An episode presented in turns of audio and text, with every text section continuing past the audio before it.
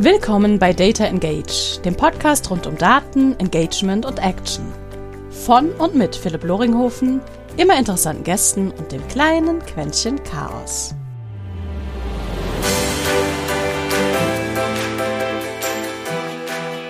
Was hat der Nordstern mit Marketingerfolg zu tun? Und überhaupt, warum tragen Marketingkampagnen nicht immer wirklich zu ihrem Ziel bei? Heute spreche ich mit euch über das Konzept der North Star Metric dem Messbarmachen von Kundenzentrierung und wie sich dies positiv auf euer Marketing und am Ende des Tages auf die Marketing- und Sales-Ausgaben auswirken kann. Ich wünsche dir wie immer ganz viele spannende Erkenntnisse und Einblicke bei diesem Thema und natürlich am allerwichtigsten Spaß bei der Folge. Meine erste eigene Episode ohne Gast. Nur ich und das Mikrofon. Ein sehr komisches Gefühl. Also, ich will heute über das Problem sprechen, warum die meisten Marketingkampagnen immer nur solch einen kurzfristigen Erfolg haben und was man dagegen tun kann. Was ich genauer meine, und das mal in aller einfachsten Worten zu fassen, ist, es wird größtenteils einfach an einem roten Faden, der sich über die einzelnen Aktivitäten, die einzelnen Kampagnen zieht. In den meisten Unternehmen wird immer im Marketing von Kampagne zu Kampagne gedacht. Also von einem kurzfristigen Ziel zum nächsten kurzfristigen Ziel. Ist das an sich falsch? Naja, erstmal nicht. Also im Großen und Ganzen spielt das erstmal wieder, wie uns allen beigebracht wird, zu arbeiten und zu wirtschaften. Viele Unternehmen müssen ihre Quartalsziele erreichen, müssen ihre Shareholder zufriedenstellen, müssen für Dividende sorgen. Was dabei aber aus den Augen verloren wird, ist Kundenbindung, ist Kundenzufriedenheit, ist es damit die Kundenerwartungshaltung, die ich ja durch Marketingkampagnen auslöse, am Ende des Tages zu vergraulen. Und damit geht wirklich auf alle Fälle einfach der Kunde langfristig flöten. Und damit dann immer wiederum die einzelnen Effekte, die sozusagen die geplanten Marketingkampagnen hatten oder haben. Das zweite Problem, das hier anfällt und mir immer wieder auffällt, ist, dass ganz oft nur der Fokus liegt auf, auf Features. Wir haben das schnellste Auto, wir haben den leisesten Motor, unser Essen schmeckt einfach phänomenal.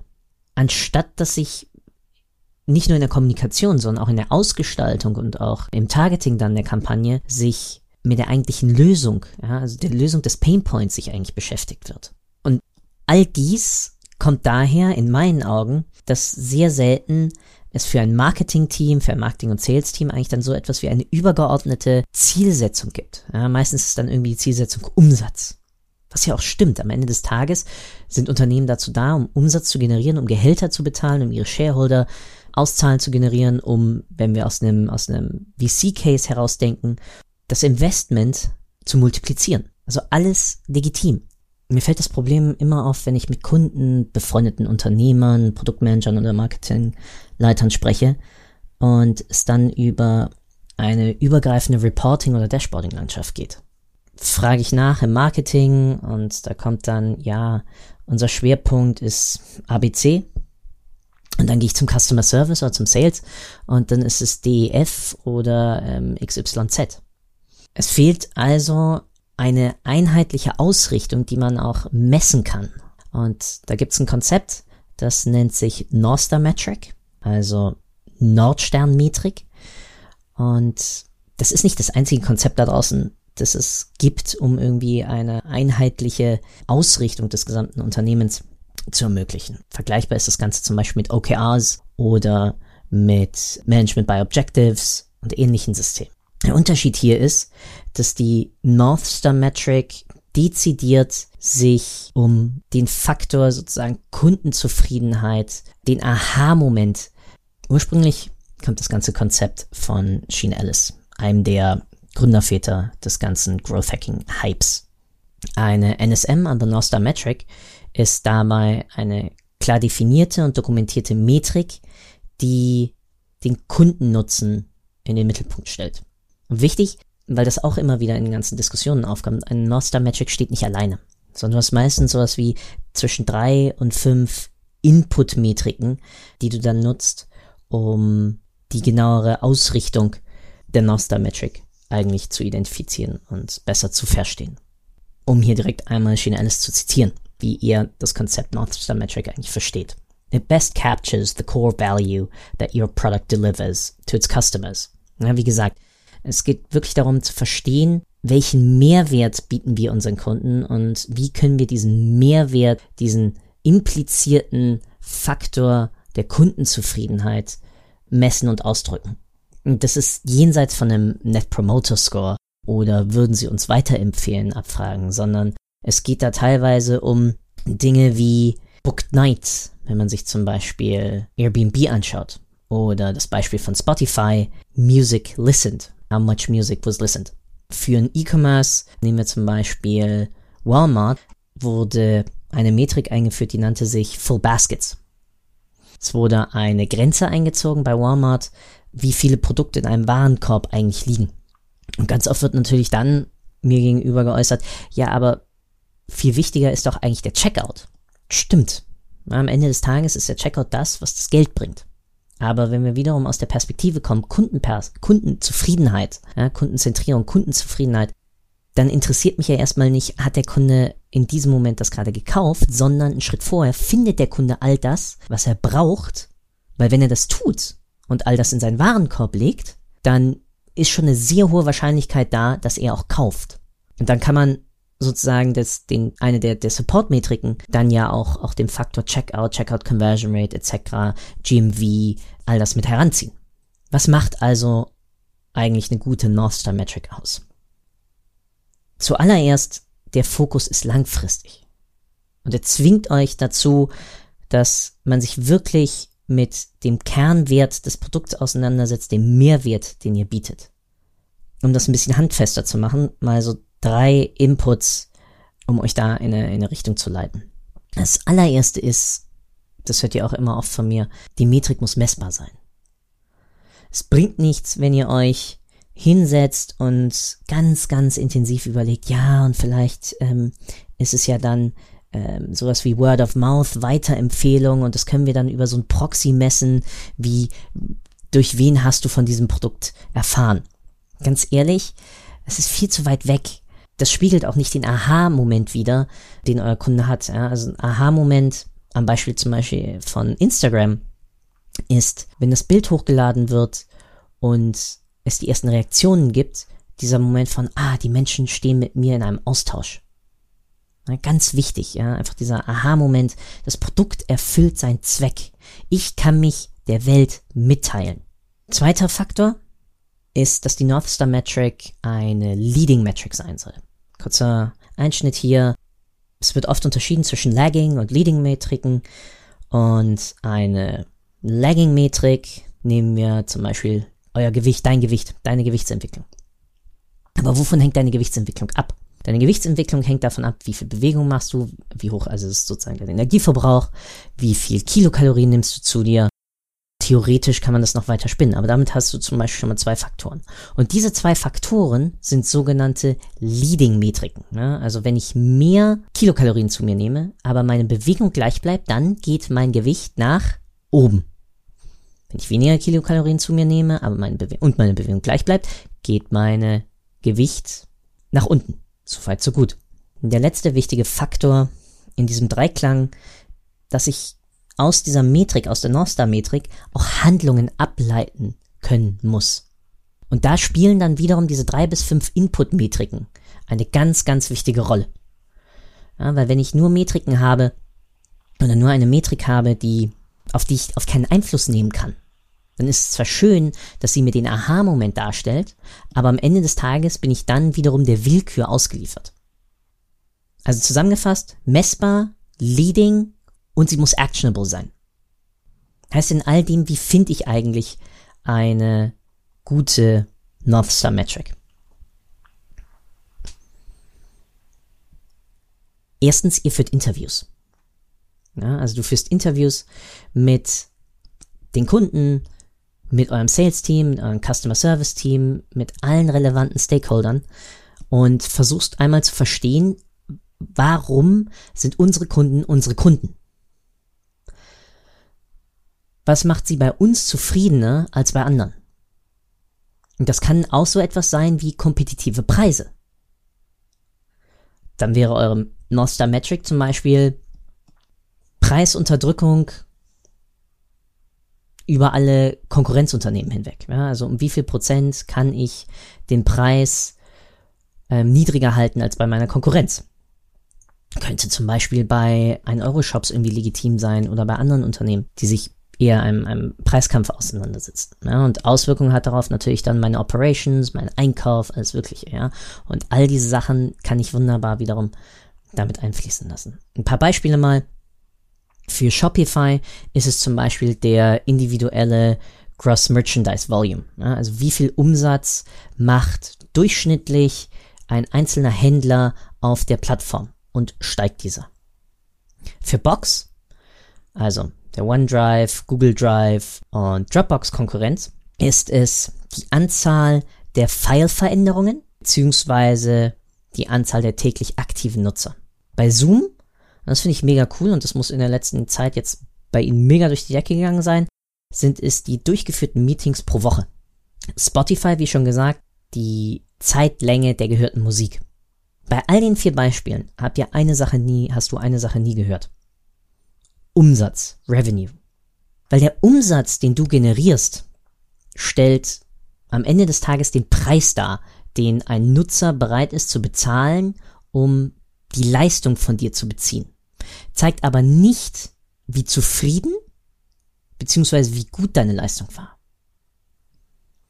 Und wenn wir das jetzt mal verknüpfen und sagen, okay, wir wollen kundenzentrierter sein, dann spiegelt ja die North Star Metric dezidiert deine Auswirkungen auf die Zufriedenheit ja, und auf die Lösungseffektivität deines Produktes mit dem Painpoint des Kunden dar. Wenn ich also eine North Star Metric einführe im Unternehmen, dann fokussiere ich mich damit auf drei Sachen. Zuallererst ist der Kernfokus auf alle Fälle den Nutzen, den ich gegenüber meinem Kunden habe. Das zweite ist, ich etabliere eine Langfristigkeitsperspektive.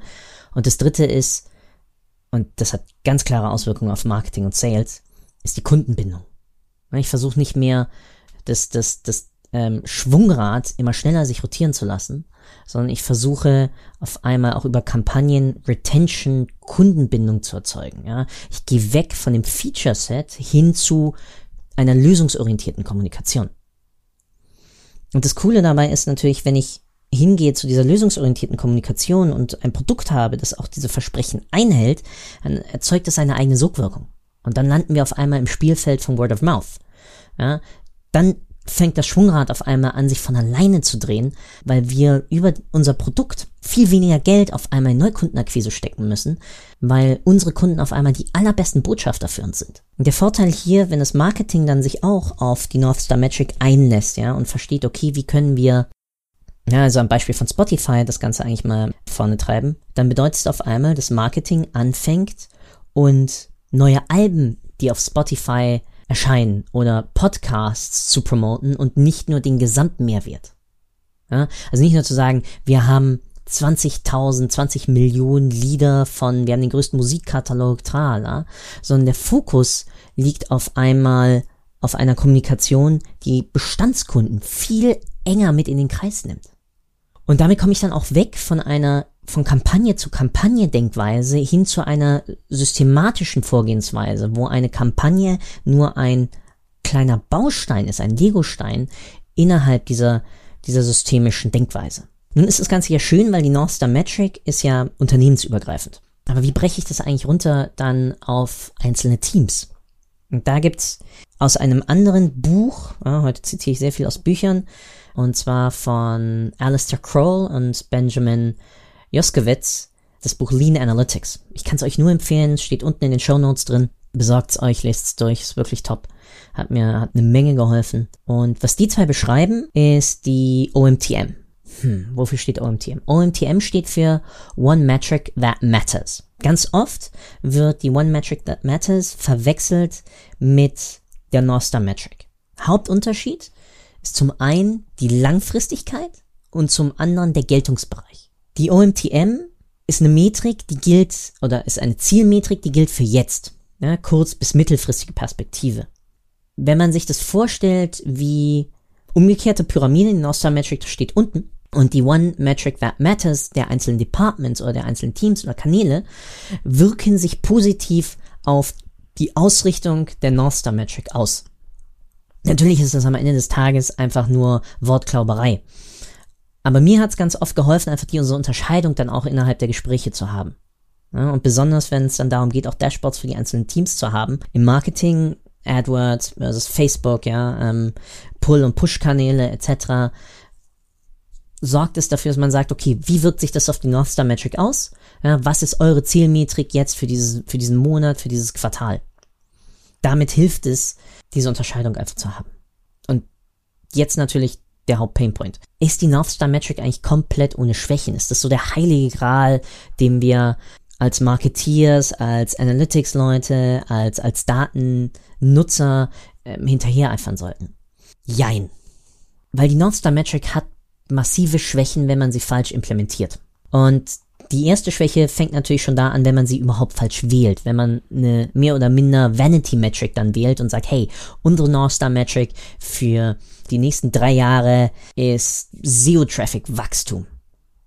Das könnte Sinn machen, wenn man eine Media Company ist. Aber sogar eine Washington Post hat nicht Search Reach als, als North Star Metric. Und deswegen nochmal, eine ne North Star Metric steht nie alleine da. Zum einen habe ich die zwischen drei und fünf Support- bzw. Input-Metriken. Und auf der anderen Seite habe ich natürlich auch die Übersetzung der North Star Metric in die einzelnen Zielmetriken, also in die One Metric That Matters, auf Teamseite. Und damit habe ich zum einen keine, keine Fehlausrichtung und zum anderen verliere ich auch nicht die unternehmensübergreifende Zusammenhänge. Weil natürlich, wie schon einleitend gesagt, ein Unternehmen muss Umsatz machen.